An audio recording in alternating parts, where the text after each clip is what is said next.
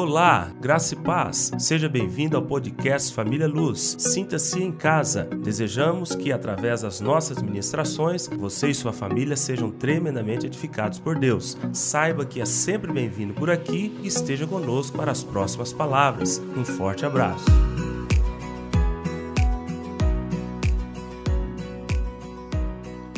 E hoje nós iremos falar sobre recomeçando relacionamentos. Epístola de Paulo a Filemon. Paulo, prisioneiro de Cristo Jesus, e o irmão Timóteo, ao amado Filemon, também nosso colaborador, e a irmã Áfia e Arquipo, nosso companheiro de lutas, e a igreja que está em sua casa. Graça e paz a vós outros, da parte de Deus, nosso Pai, e do Senhor Jesus Cristo.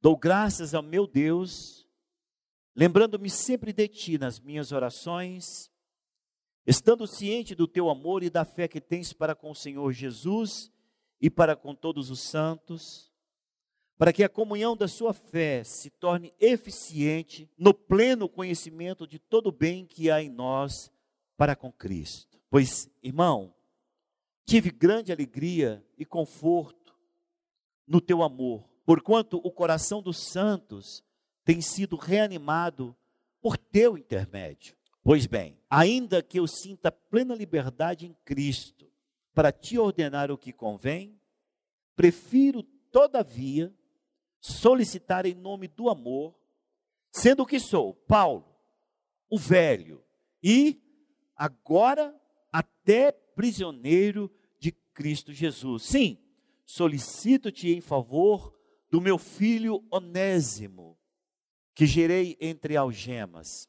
Ele antes te foi inútil, atualmente, porém, é útil a ti e a mim. Eu te envio de volta em pessoa, quero dizer, o meu próprio coração. Eu queria conservá-lo comigo mesmo, para que em teu lugar me servir nas algemas que carrego por causa do Evangelho. Nada, porém, quis fazer sem o teu consentimento, para que a tua bondade não venha a ser como que por obrigação, mas por livre vontade. Pois acredito que ele veio a ser afastado de ti temporariamente, a fim de que o recebas para sempre, não como escravo, antes, muito acima de escravo, como irmão caríssimo, especialmente de mim e, com maior razão, de ti, quer na carne, quer no Senhor. Se, portanto, me consideras companheiro, receba-o como se fosse a mim mesmo. E se algum dano te fez, ou se deve alguma coisa, lança tudo em minha conta. Eu, Paulo, de próprio punho o escrevo. Eu pagarei, para não te alegar que também tu me deves até a ti mesmo. Sim, irmão, que eu receba de ti, no Senhor, este benefício. Reanima-me o coração em Cristo. Certo como estou da tua obediência, eu te escrevo sabendo que farás mais do que eu estou pedindo. E ao mesmo tempo, prepara-me também pousada, pois espero que por vossas orações vos serei restituído. Saúdam-te, Epáfras, prisioneiro comigo em Cristo Jesus, Marcos, Aristarco, Demas e Lucas, meus cooperadores. A graça do Senhor Jesus Cristo seja com o vosso espírito. Amém. Irmãos, é, Filemon, e até importante, volta a tua Bíblia um pouquinho, só que é para a gente já ler isso logo, em Colossenses, capítulo 4, versículo 9. Em sua companhia vos envio Onésimo, o fiel e amado irmão, que é do vosso meio. Ele vos farão saber tudo o que por aqui ocorre. Por que, que eu leio Colossenses? Porque Filemon ele mora em Colossos. Essa carta que tem o nome de Filemão foi uma carta pessoal. Foi uma carta que Paulo escreve para ir até junto com Onésimo, mas ele escreveu a carta aos Colossenses também fazendo referência de Onésimo, porque Onésimo, Filemão, Áfia, o seu filho, todos é da igreja de Colossenses. E a igreja de Colossos, ou era a igreja que se reunia na casa de Filemão, ou parte da igreja fazia uma reunião como um grupo familiar na casa de Filemão. Então você vê que Filemão, a sua esposa, Áfia, e o seu filho, Arquipo. Então aqui é uma família. Filemão, o pai, Áfia, a esposa, e Arquipo, o filho todos trabalhando no reino de Deus. A igreja se reunia na casa de Filemão. Filemão era muito rico. Somente os ricos tinham escravos. E você pode dizer, pastor, mas como que um cristão naquela época tinha escravos? Como era culturalmente normal, não se tinha nada a ver de pregar a lei da libertação dos escravos lá. Tanto é que quando Paulo escreve aos Coríntios, ele diz: você foi salvo sendo escravo, não se preocupe, continue escravo, ele está falando. Mas se tem condições de se libertar, liberte. Então era uma, algo cultural. Os ricos tinham seus escravos. Onésimo era um escravo de Filemão. E Onésimo roubou, tirou, defraudou, arrancou dinheiro de Filemão, talvez vendo a bondade dele, o coração aberto e tudo, e falou: cara, ele não vai fazer nada comigo. Só que ladrões e escravos fugitivos, segundo a lei de Roma, quando eles eram alcançados, a justiça era a morte. Não era tipo prisão, qualquer coisa, não. Roubou, fugiu, vai ser morto quando ser achado. E é interessante porque Onésimo foge para Roma. Nesse período que Onésimo foge para Roma, é o período da primeira prisão de Paulo. É importante vocês entenderem que Paulo teve preso duas vezes em Roma.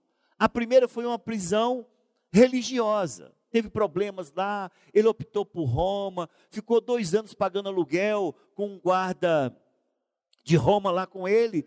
E segundo a história dessa primeira prisão, ele foi liberto. Acontece que, passado um tempo, Nero põe fogo em Roma e ele culpa os cristãos. E Paulo, como era um líder cristão muito renomado na época, ele é alcançado por Roma novamente, aí agora já é uma prisão política. É nessa prisão que ele escreve para Timóteo, dizendo: Timóteo, agora aqui não tem jeito não, completei a carreira, guardei a fé, eu vou ser, estou sendo oferecido por libação. E realmente Paulo é morto, é, degolado. Nessa época, vários cristãos eram crucificados, faziam postes com cristãos em chama. Foi uma perseguição total, porque Nero colocou fogo em Roma, de 14 bairros de Roma, 10 se consumiram pelo fogo. E Nero colocou o, o, a culpa nos cristãos. Foi uma perseguição terrível, houve realmente um massacre. E nessa segunda prisão de Paulo é que ele morreu. Mas nessa primeira, não. Ele ficou dois anos em Roma, recebia pessoas, evangelizava. E nesse, nesse negócio de receber pessoas, nós entendemos então que ele recebe Onésimo. Onésimo conta a sua história. Paulo evangeliza e Onésimo se converte ao Senhor Jesus. E aí, agora, essa carta que Paulo está escrevendo a Filemão é exatamente isso. Onésimo, você tem uma pendência no passado. Viu como eu falo sobre concluir passado? Bem que eu poderia ficar com você, porque você tem sido um benção na minha vida, Onésimo. Depois que você se converteu ao Senhor Jesus. Mas você tem uma pendência a resolver com o seu Senhor Filemão. Conheço Filemão. Eu discipulei Filemão. Eu ganhei Filemão para Jesus. Eu conheço Filemão. Filemão é um homem muito rico, um coração muito aberto. Eu vou escrever uma carta de próprio punho que na realidade ele não escreveu, só a parte que diz eu pagarei que ele escreve, porque eles tinham pessoas que escreviam as suas cartas. E ele falou: Eu vou te mandar de volta para que você restaure este relacionamento quebrado. Principalmente Onésimo, porque agora você é um homem de Deus e você quebrou o relacionamento com um homem de Deus. A igreja não pode ter duas pessoas separadas dessa forma, e Filemão tem razão. Se ele está grilado com você, está triste com você, ele tem razão. Mas eu vejo nisso tudo, Onésimo, propósito de Deus. De maneira que eu vou enviar você com essa carta, e nessa carta eu vou pôr o meu coração. Aí que eu vejo a importância do discipulador. É numa carta como essa que eu vejo a importância do discipulado dentro da igreja. É neste momento é que eu vejo a importância de você ter alguém que fale na sua vida. Mas eu sei que muitas pessoas dessa igreja abandonaram o discipulado. Não, não quero ninguém falando na minha vida, não. Quero ninguém me dando direção, não. Eu sei, eu, eu escuto de Deus. Eu sou Adão, como eu sou como Adão, eu falo diretamente com o Pai. Tem muitas pessoas com esse pensamento. Mas ali, ó, em Filemão, você vê a importância do discipulador. Paulo havia discipulado Filemão. E agora Paulo discipulou por um tempo Onésimo. Aí a carta vai carregada de encargo. A carta, a, a, igreja de Colossenses tem certeza que se alegrou depois que Onésimo chega e em vez de Filemão dar a ele a morte, deu a ele um abraço. Porque antes de qualquer coisa, Filemão falou: antes de você falar qualquer coisa, Filemão, leia essa carta do teu discipulador Paulo. Leia, por favor, antes de você falar qualquer coisa comigo. E está lá Filemão de cabeça baixa, eu estou desenhando o cenário que eu vejo, e Filemão, que estava com o coração pulsando, porque ele queria já sair romano em Onésimo, ele começa a ler a carta e o coração começa a suavizar. O coração começa a bater de maneira mais tranquila. Suas águas interiores, que estavam todas revoltas, começam a se tornar plácidas. Ele termina aquela carta, eu imagino, com lágrimas nos olhos. E eu tenho certeza que ele fez como Ananias, quando chegou para Paulo e diz: Saulo, irmão. Eu imagino dessa maneira. E ele diz: Onésimo, vem cá dar um abraço. Glória a Deus, mano. Porque quem escreveu aqui eu sei quem é. É o cara que fala na minha, falou na sua vida. Estou aqui à sua disposição, Filemão. E é interessante porque Paulo fala o seguinte: Filemão, eu sei que você vai fazer mais do que eu estou te pedindo, porque eu te conheço. Sabe quem pode falar isso com propriedade? É quem discipula. Se eu discipulo o Éder, eu sei do que o Éder é capaz. Eu falo, pode ir lá, Robson, conversar com o Éder. Mas, pastor, eu não, eu não conheço ele, como é que ele vai reagir? Eu sei. Pode ir, fazer isso, isso, isso. Ele vai ter essa e essa reação. Não vou falar para você que vai ser exatamente assim, mas eu conheço o coração do Éder. Gente, o discipulado é tremendo. O discipulado enriquece a igreja. O discipulado promove unidade na igreja. Aqui é um discipulador que se tornou mediador entre duas partes que estavam simplesmente atritadas e cada um para o seu lado. Ele não traz somente paz no coração de Onésimo, paz no coração de, de, de Filemão, como ele traz regozijo na igreja. Ou vocês acham que Filemão não comentou na igreja o que Onésimo tinha feito com ele? Ou vocês acham que, que Filemão não foi lá na frente da igreja e falou: gente, ore por mim, eu não sei o que, que eu tenho feito, eu tenho sido tão bom para os meus escravos. Agora Onésimo me roubou tanto e ainda foi embora. Orem por mim. Tem certeza. A igreja sabia da situação. Colossenses, tenho certeza, se alegrou com a restauração deste relacionamento. E a palavra diz que quando é, Paulo está escrevendo lá, diz o seguinte: Olha, Filemão, eu poderia te ordenar isso. Pela, eu sei que você conhece, reconhece a minha autoridade. Eu não teria que falar, Beatriz, por favor. Eu poderia falar, Beatriz, faça, porque eu conheço o nosso coração. Mas eu não vou fazer isso. Eu quero que você seja abençoada pela sua a, a sua oferta a Deus de um coração quebrantado. Por isso eu digo para você que eu preciso da sua permissão. Que coisa tremenda, irmãos. Porque isto é o símbolo da graça de Deus. Isso aqui aponta para a graça de Deus. Porque o que Onésimo está recebendo, Gilberto, é a graça de Deus. Ele está chegando para Filemon em que ele está diante de alguém que poderia condená-lo à morte. Ele poderia simplesmente apontar: não perdoa, guardas, prende, amanhã eu quero execução. Todo mundo já sabia. Estava errado? Não. Continuaria sendo crente, porque era a justiça que tinha na época sobre ele. Filemão continuaria presbítero, porque alguns teólogos dizem que Filemão era presbítero nessa igreja. Ele continuaria presbítero. Por quê? Porque a justiça cultural da época, a justiça, iria estar se cumprindo de maneira correta. Então, se apresenta para Filemão, Gilberto, um cara condenado à morte. E ele experimenta a graça. Por que, que é a graça?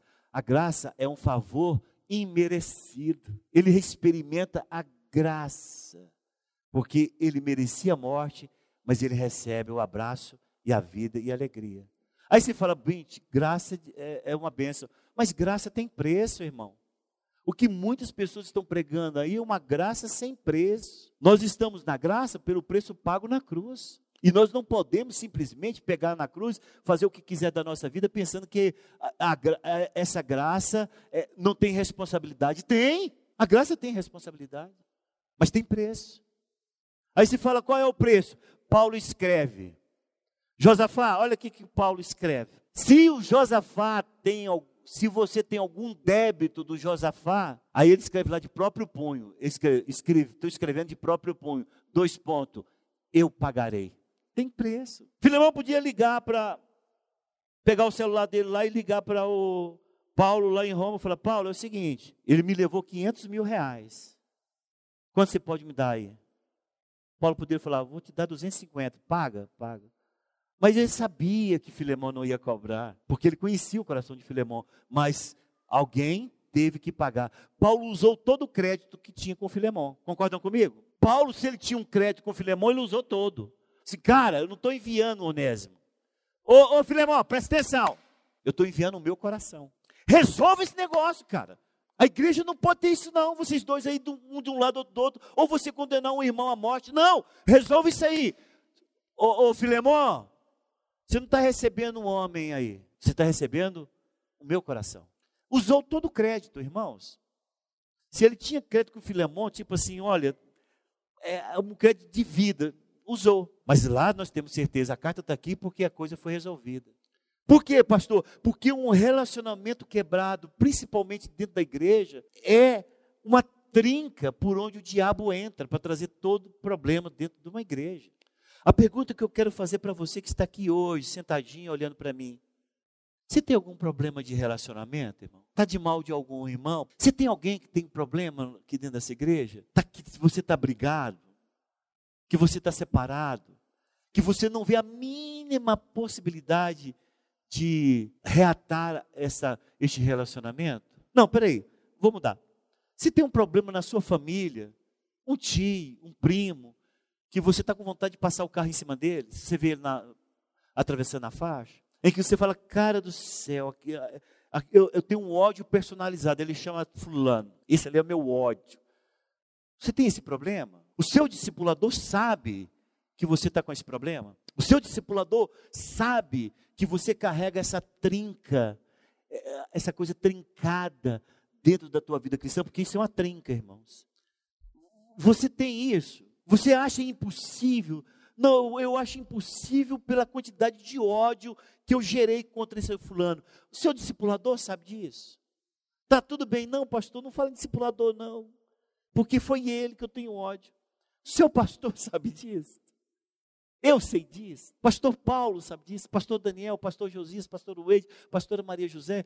Algum pastor sabe disso? Porque se um dos pastores souber disso, e ele simplesmente se assentar na sua comodidade, está com problema diante de Deus. Porque a posição do pastor é de resolver essa questão na sua, na sua vida urgente.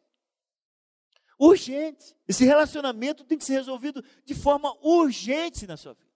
Essa, essa, esse recomeço, ele tem que ser estabelecido.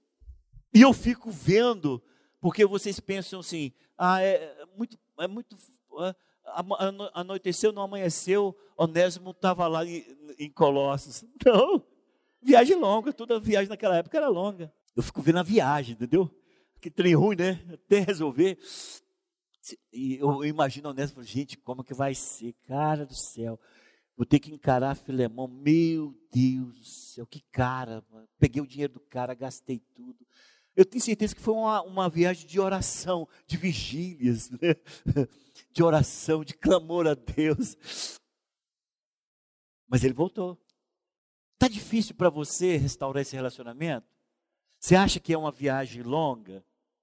Você pensa que nada vai dar certo? Eu quero dizer para você o seguinte: se você desejar recomeçar um relacionamento e você colocar o Senhor no seu coração para ser aquele mediador e você ter também do teu lado um discipulador ou um pastor para restaurar esse relacionamento, você ter um recomeço. Você pensa, pastor, ali como é que foi? Foi um recomeço. Saiu um escravo e o relacionamento vai começar agora como irmão. Saiu um ladrão e está voltando um homem útil e cooperador, porque é isso que Paulo fala de Onésimo, ele, ele é muito cooperador, ele é útil, vai ser útil para você, Filemão, e vai ser útil para mim. Saiu aquele que defraudava, que roubava, vem um agora que se doa, que se entrega. É, um, é a mesma pessoa, Filemão, e é o mesmo homem, Onésimo tem, a, tem os mesmos, é, é, tem a mesma característica, a mesma feição, só que os elementos agora estão ajustados para um recomeço completamente diferente. Não pense que o recomeço de um relacionamento vai ser igual ao que você deixou, não, porque se for igual ao que você deixou, vai ter o mesmo atrito. Você tem que voltar com a mente renovada. Você tem que voltar para recomeçar um relacionamento abrindo mão, cedendo, sendo altruísta, compadecendo, entendendo. Porque se você chega para um relacionamento com as mesmas exigências, vai, daqui um dia vai estar brigado de novo. Mas você tem que chegar é com o sentimento de perdão, de pedir perdão, de ser perdoado e de, e de perdoar também. É, Onésimo poderia ter suas razões. Não, eu roubei do Senhor mesmo, porque eu achei que o Senhor não me amava. É, o Senhor estava tratando melhor os outros escravos. Eu me senti é, defraudado. Eu era o último na comida. O Senhor me colocava para fazer as tarefas mais difíceis. Eu lembro que eu levei um coice lá daquela mula brava. O senhor sabia que ela dava, era coiceira, o senhor me colocou lá. Tinha um monte, ele pode ter um monte de coisa para falar para Filemão.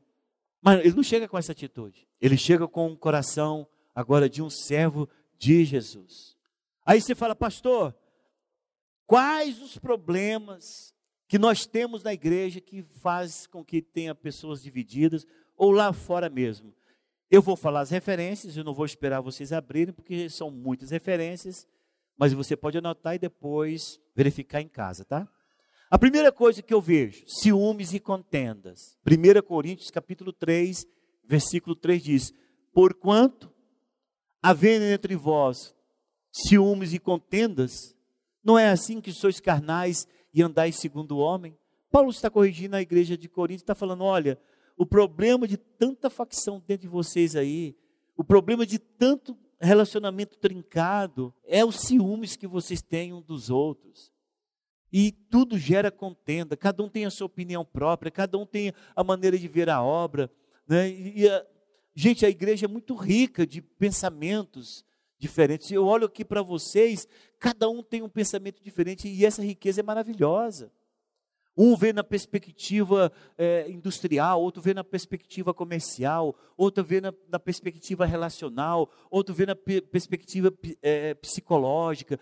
Vários assuntos, cada um tem o seu pensamento, os níveis culturais dá cada, a cada um um tipo de conceito, uns conceito mais prático, outros um conceito mais profundo, um com os conceitos mais pragmáticos, outros para um conceitos mais subjetivos. Temos vários tipos de pessoas na igreja e todos nós nos relacionamos com todos. Isso gera pensamentos divergentes, mas isso não significa que tenha que haver contendas, e isso não significa que temos que ter em nosso meio ciúmes. Você pode observar lá na sua casa, às vezes a briga com o irmão é por ciúme. Ah, a, a briga lá no trabalho é porque você acha que o patrão gosta mais do outro. Ah, eu, eu coisa é porque é o seguinte, eu não aguento ver aquele cara falar, ele fala tudo errado. É um monte de contenda. Isso gera quebra de relacionamento. 1 Tessalonicenses capítulo 4, versículo 4 a 7. 1 Tessalonicenses capítulo 4, versículo 4 a 7. Diz assim: que cada um de vós saiba possuir o próprio corpo em santificação e honra, e não com desejo de lascívia, como gentios que não conhecem a Deus, e que nessa matéria ninguém a ofenda nem defraude seu irmão. Porque o Senhor, contra todas essas coisas, como antes vos avisamos e testificamos claramente, é o vingador. Porquanto Deus não nos chamou para a impureza, e sim para a santificação. Você quer ver um motivo de muita divisão? É a sensualidade e a impureza. Você fala, pastor, aonde tem maior centro de divisão, de relacionamento por conta disso? Entre os casais. Eu trato com casais. Quando entra impureza, quando entra a defraudar um ao outro, rouba a dignidade, rouba a honra, vai ter contenda, vai ter tem divisão dentro do lar. Quando algum irmão aqui começa, é, eu não estou falando, pode ter uma, um departamento que seja mais atacado dessa forma, que são jovens, porque eles são solteiros, estão com hormônio a mil por hora, mas ainda são solteiros. Quando algum dos jovens sensualiza, deseja, é impuro, e aí ele tem um relacionamento diferente daquilo que a igreja estabelece. Ele pega aquela irmãzinha, abraça, aperta, faz tudo o que quiser com ela, depois não dá certo, depois ele vê ela entrando num casamento com outro irmão. Eu acho que isso é uma defraudação. Isso separa, não separa só casais, não, separa jovens. Há divisão familiar. Relacionamentos são trincados por conta de impureza, de não saber possuir o próprio corpo. Gálatas 5:26. Não nos deixemos possuir de vanglória, provocando uns aos outros e tendo inveja uns dos outros. Irmão, inveja é um problema. Porque a inveja, ela é maquiada de tantos tipos de sentimentos que parecem legítimos, mas é inveja. E aí fica um provocando o outro, um é, é falando do carro do outro, da casa do outro, da mulher do outro, dos filhos do outro, não por conta de cuidado, mas por conta de inveja. E isso provoca uns aos outros. Muitos irmãos na igreja estão com seus relacionamentos trincados um com o outro por causa de ter sido provocado. Provocado como? Pela inveja, pela cobiça. Não serve um carro igual, tem que ser o dele. Eu quero é o dele. Eu quero é esse carro seu. E quando você vê alguém desdenhando do que é seu, pode ter certeza que ele está querendo ele. Tiago capítulo 3, versículo 14 diz: Se pelo contrário, tendes em vós coração inveja amargurada e sentimento faccioso, nem vos glorie disso, nem mintais contra a verdade. Porque tem, irmãos, o problema do sentimento faccioso, aquele sentimento de divisão, que advém de uma inveja amargurada. Vou dar um exemplo para vocês, claro, de inveja amargurada. Quando Davi estava junto com Saul, Deus abençoava Davi em tudo que ele punha a mão. E o povo foi reconhecendo isso. Saul era valente, era um, um homem de guerra. Mas quando Davi ia para guerra, ele matava mais. e o povo foi trazendo notícia. Gente, Saul matou mil, mas Davi, aos meus olhos, matou dez milhares. Fizeram uma música para Davi. E Saul ouviu essa música, que amargura que entrou no coração daquele homem. E aí ele quer matar Davi o tempo inteiro por uma inveja amargurada. Ele não queria que Davi, ele queria que o cântico fosse diferente, que desse a Davi milhares, mas a ele, Saul, dez milhares, não tinha problema, desde que eu seja mais. Não, fizeram o contrário. Deu, deu mil para Saul e dez milhares para Davi. Acabou a alegria de Saul. Ele queria que todo mundo reconhecesse ele como mais do que Davi. E aí, pronto, perseguição, perseguição, perseguição. Só queria matar, só queria matar. Tem gente que não mata, como, não persegue como Saul e não quer matar como Saul, mas persegue no coração e já matou no coração. A coisa é complicada dentro da igreja. Então você vê isso aqui ah, no livro de Filemão. Por exemplo, a causa. Qual a causa que dividiu? Roubo e fuga. Agora acompanha aí, porque eu quero que você coloque os olhinhos em Filemão, que é para você ver o tanto que é curioso o livro. É, um, é, um, é uma cartinha de quase um bilhete, mas tem muita coisa aí. Então, qual foi a causa dessa, dessa quebra de relacionamento que está recomeçando com essa carta? Primeiro, a causa é o roubo. Filemão, versículo 10. Sim, solicito-te a favor do meu filho Onésimo, que gerei entre, entre algemas. Versículo 18. E se, se algum dano te fez, ou se te deve alguma coisa, lança tudo em minha conta. Então, sabe-se que tem débito, sabe que se tem dinheiro envolvido, sabe que se tem roubo, até mesmo porque os escritos, depois de estudiosos, fala que realmente ele não somente fugiu, mas ele fugiu porque também roubou. A importância do discipulador na igreja. Versículo 8. Olha aí o versículo 8. Pois bem, ainda que eu sinto plena liberdade em Cristo para te ordenar o que convém, pula lá para o versículo 10. Sim, solicito-te em favor do meu filho Onésimo, que gerei entre algemas. Ele antes te foi inútil, atualmente, porém, é útil a ti e a mim. Eu te envio de volta em pessoa, quer dizer, meu próprio coração. Quem está falando isso? O discipulador que está sendo um canal de Deus para trazer um recomeço nesse relacionamento.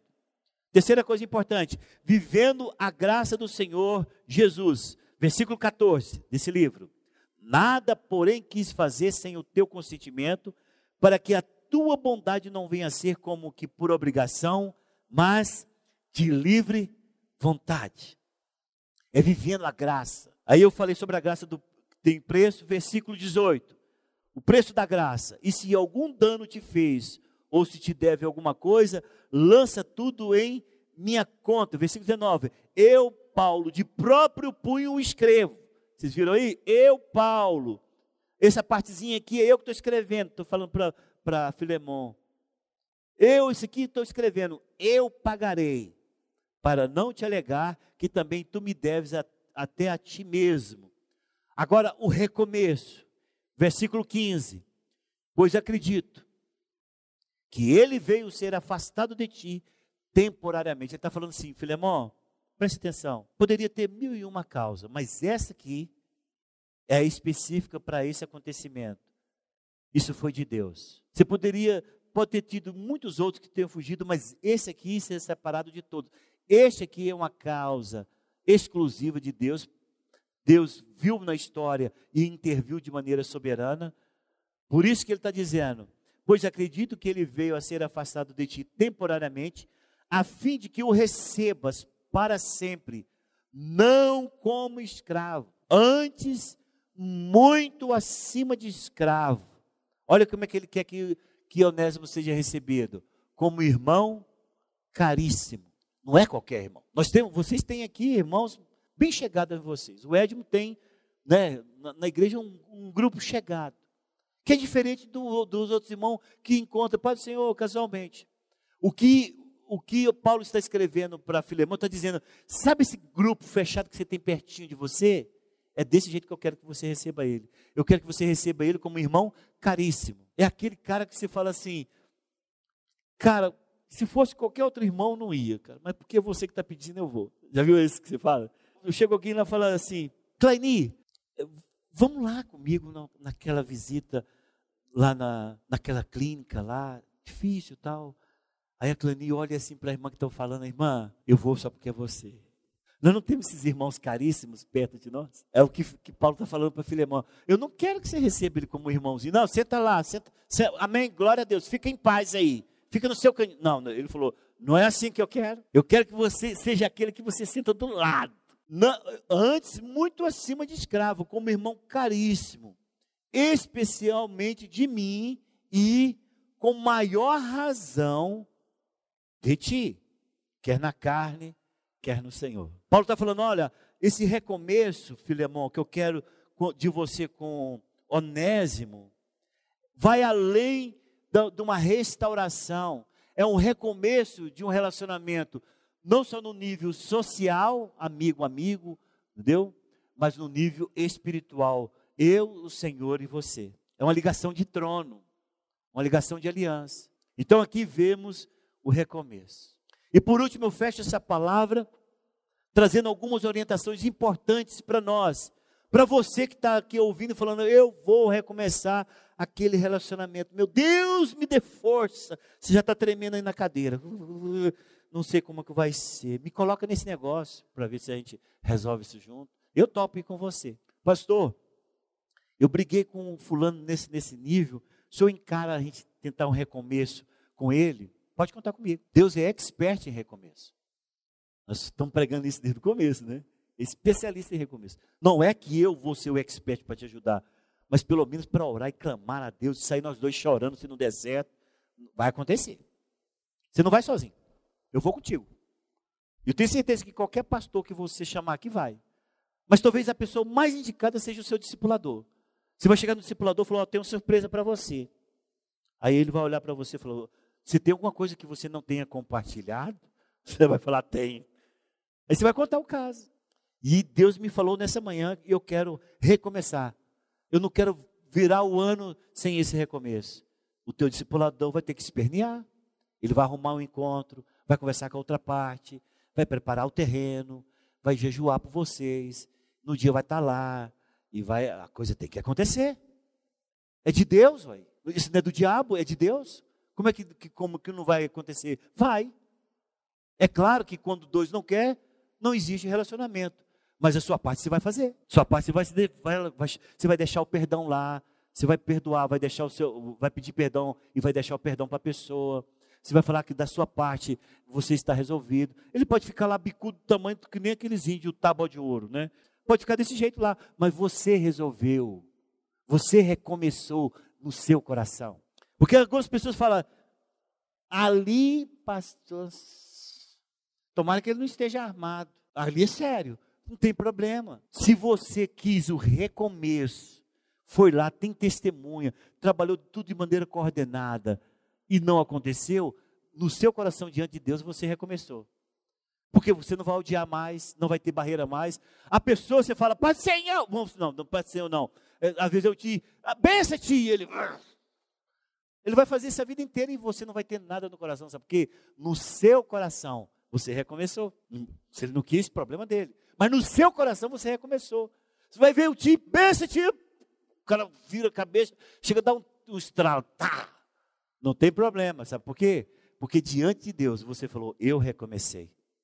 Não tem, a minha página ficou branquinha, lavada pelo sangue de Jesus. E Romanos capítulo 11, desculpa, capítulo 12, versículo 18 diz: se possível, se possível, porque tem coisas que não é possível. Se possível, quando depender de vós, tem de paz com todos os homens. Pastor, quando não é possível? Não é quando não é possível da sua parte, não. Acabei de falar. Você chega lá e tem paz com a pessoa, mas a pessoa que não tem paz, agora ele resolve com Deus. Da sua parte, você fala: olha, da minha parte, eu e, e o Robson juntos estamos resolvidos. Ele ficou bicudo lá, mas ele agora ele vai ter não tem, vou sempre cumprimentar, vou sempre olhar, não vou baixar a cabeça, não vou atravessar a rua, não vou fazer que não vejo, não vou cumprimentar, se vira, ele que se vira. Pronto, você recomeçou. O que depender de você, você tem paz. Talvez da outra parte pode ser que não aconteça, mas da sua parte, você recomeçou a sua vida e o seu relacionamento. Lucas capítulo 17, versículo 3 até o vers... e o versículo 4. Acautelai-vos, diz a palavra. Se teu irmão pecar contra ti, repreende-o, e se ele se arrepender, perdoa-lhe. Olha aqui quantas, mas assim, assim, quantas vezes, porque esse menino está errando comigo demais. Se por sete vezes no dia, no dia, não é estar tá falando a vida inteira, não.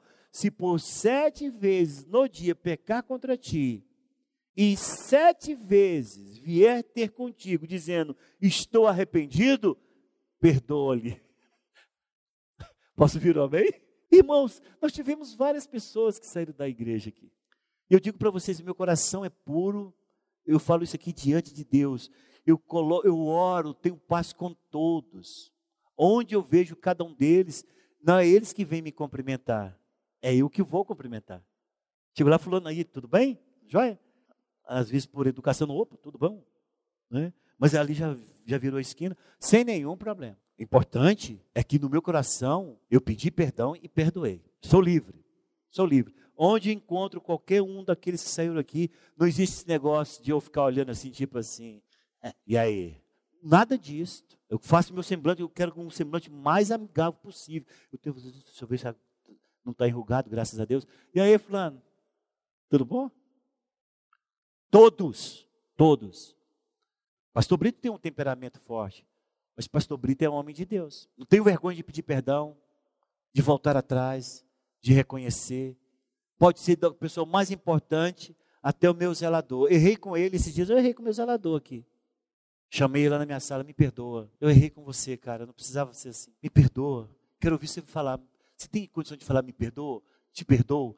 Porque isso aí para mim é muito importante. Não, pastor, eu te perdoo. Fiquei super feliz. Eu falei, cara, eu não estou te pedindo perdão como uma forma formal de nós ficarmos bem, não. É porque essa noite eu não dormi, passei a noite esperando esse momento. Para mim te pedir perdão. Graças a Deus. Não importa quem. Eu errei, volto atrás e peço perdão. Porque nós somos seres dotados de sentimento, né? Ah, quando o sangue ultrapassa o teto, aí acabou. Às vezes você pode fazer uma coisa que você vai se arrepender. Foi o que aconteceu, me arrependi.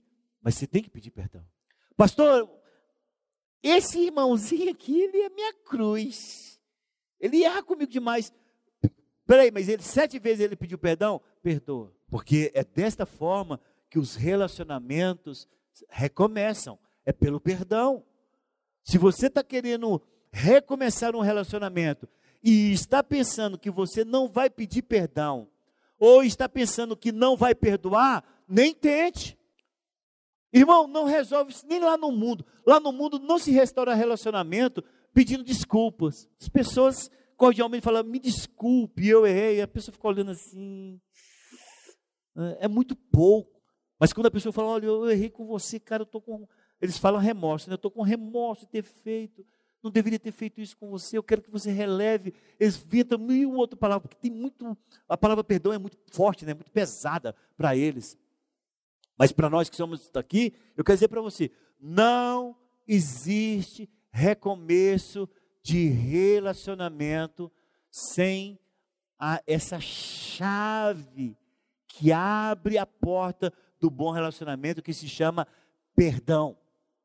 Ou você vai destinado a perdoar e pedir perdão, ou se prepare mais, porque sem esta atitude de perdoar e de ser perdoado, não tem recomeço. E Mateus capítulo 18, versículo 15 diz: Se teu irmão pecar contra ti, vai arguí-lo entre ti e ele só. Isso aqui é importante, porque tem pessoas que erram com o outro, no outro dia todo o setor sabe. Mas se alguém pecar contra você, Wexley, eu erro contra você. Você fala, cara, não vou conversar com o pastor Brito aqui não, porque ele está com a cabeça quente. Você é mais compreensivo que eu naquele momento. Mas no outro dia você me procura, pastor, o senhor errou comigo. Achei que o senhor usou palavras pesadas. E aí eu vou olhar para você e falar, cara, foi mesmo. Me perdoa, Wexley. Eu, eu te ofendi sem perceber, cara. E agora eu estou querendo te pedir perdão por isso que você está me fazendo ver. Você me perdoa? Perdoa, pastor. Então ora comigo, vamos orar juntos. Problema resolvido. Mas tem pessoas que, agora estou falando de mim agora, certo? Eu erro mesmo com a pessoa. Em vez da pessoa vir me procurar, ele espalha para a igreja. Ah, pastor Brito, cara, não dou conta não. Aí está do lado, né? Olha, o que, que foi? Vê o que o pastor Brito fez comigo. Aí conta para outro, aqui conta para outro, conta para outro. Não, a palavra é muito clara, não estou falando para pastor, não, é entre nós mesmo. O irmãozinho errou com você, Freitas. Você fala, cara, ninguém vai saber disso aqui. Vou resolver com ele agora, quer ver? Deixa ele esfriar a cabeça e tal. Aí chega lá e fala: João, tá tranquilo agora? Tô. Cara, você errou comigo, cara. Podia ter falado daquele jeito. Não. Aí ele olha assim: como é que eu falei? O cara nem percebeu. Porque tem gente que ele se exaspera, é tão comum ele se exasperar que parece que faz parte da vida. Ele falou assim: não, você ergueu a voz e falou aquilo. Ô, oh, cara, me perdoa. Resolveu os dois juntinhos, ninguém nem ficou sabendo. São Freitas ficou sabendo e o João ficou sabendo. Resolveram, ninguém não espalhou, a igreja está suavizada, a igreja está livre de qualquer infortúnio. Então, é importante de você compreender o seguinte: que você tem que ir ter com esse irmão. Você não sabe por que, que ele errou com você. Talvez ele está na, na andropausa. Porque homem também tem isso. Quando chega na andropausa, fica nervoso. Então tá ok. Se teu irmão pecar contra ti, vai arguí-lo entre ti e ele só. Faz isso, querido. Recomeça, restabelece, reorganiza, restaure, recomece. E por último, 1 Coríntios capítulo 6, versículo 7, a parte final deste versículo, que diz: Por que não sofreis antes a injustiça? Por que não sofreis antes o dano? Por que, que eu falo isso? Eu sempre aviso na igreja de que, eu já falei isso para os irmãos, eu proíbo essa igreja de irmão ser fiador de outro irmão. Eu proíbo. E eu estou aqui renovando isso. Olha, irmão, não seja fiador de nenhum irmão dessa igreja, não empreste folha de cheque, acho que não existe mais isso, e não seja sócio. Eu falo sempre isso. Por quê, pastor? Sócio é com sua esposa e, e olha bem, vê se você está bem matrimonialmente. Porque esse é, é, dá muito problema na igreja. Agora, se mesmo sabendo isso, chega o irmãozinho para o Éder, Éder, você podia me emprestar uma folha de cheque. Eu nunca concebi isso. Como é que uma pessoa tem coragem de pedir uma folha de cheque? Mas antigamente tinha muito isso, não tinha? Hoje eu acho que não tem mais. Mas vou usar justamente porque não tem mais hoje. Aí a pessoa, o Éder, me empresta uma folha de cheque, cara, eu tenho que deixar uma fiança lá e tal, tal. E o, o Éder sabe que nessa igreja o pastor fala, não empreste folha de cheque. Aí eu já empresta o cartão, né? Aí ele empresta. O irmãozinho pegou a folha de cheque dele, deu um cheque de calção de mil reais, e o cheque entrou. Aí ele chega para mim, pastor do céu, emprestei a minha folha de cheque para fulano, mil reais, ele não pagou e entrou o cheque. E agora ele passa por mim que nem vê, nem sabe que eu existo. Eu, eu falo, esse é meu conselho no, no, no, lá no meu gabinete, se a pessoa for, eu falo, sofra o dano. Sofra o dano. Aí a pessoa olha e fala, mas que é isso? O que é que eu deixo? Mil reais da mão? Sim, porque você sabia que você não podia fazer isso. Você sabia que você corria esse risco. Você poderia falar não. Hoje você estava unidinho com ele, ele poderia ter ficado com um bicudinho com você um dia. E agora, como é que você vai fazer? Sofra o dano. E outra coisa, não quebre seu relacionamento com ele por causa disso. Porque você sabia do risco que você corria. É isso que Paulo está falando. Por que, que você não sofre o dano? Por que, que você tem que levar no tribunal humano? Por que, que você tem que fazer o escândalo de levar essa pessoa lá no SPC? Se você sabia que ele não podia arcar com isso. Você, quando empresta, você tem que falar o seguinte: eu dou conta de pagar essa dívida. Se ele não pagar, eu dou conta de ficar nesse prejuízo. Se ele não devolver, tem. Então eu empresto. Mas sem nenhuma perspectiva de receber de volta. Porque é assim que você tem que se emprestar. Aí, Paulo está dizendo: sofra o dano. Muito melhor do que você pegar e criar uma rixa, uma divisão por conta disso. Você fala, ah, mas isso é pesado demais. Então não erre nisto. É tão simples. É pesado fazer isso? É pesado sofrer o dano? É pesado sofrer as consequências? É. Então não entra. Não entra na sociedade. Ah, irmão, nós somos tão unidinhos. Vamos montar uma oficina de bicicleta juntos. Cara do céu, vai ter problema daqui a um tempo para nós resolvermos. Faz das tripas coração, monta o seu negócio, o seu negócio. Se aquele irmão gostar muito disso, você pode contratá-lo como empregado. Dá um bom salário para ele. Enche ele de dinheiro, mas não faz dele sócio. Porque é o começo do fim, é o começo de uma divisão e o começo de um problema. Então, são coisas importantes e práticas que eu estou colocando aqui para resolver as nossas questões com relação à restauração de relacionamento. Quando vocês entenderam, diz amém.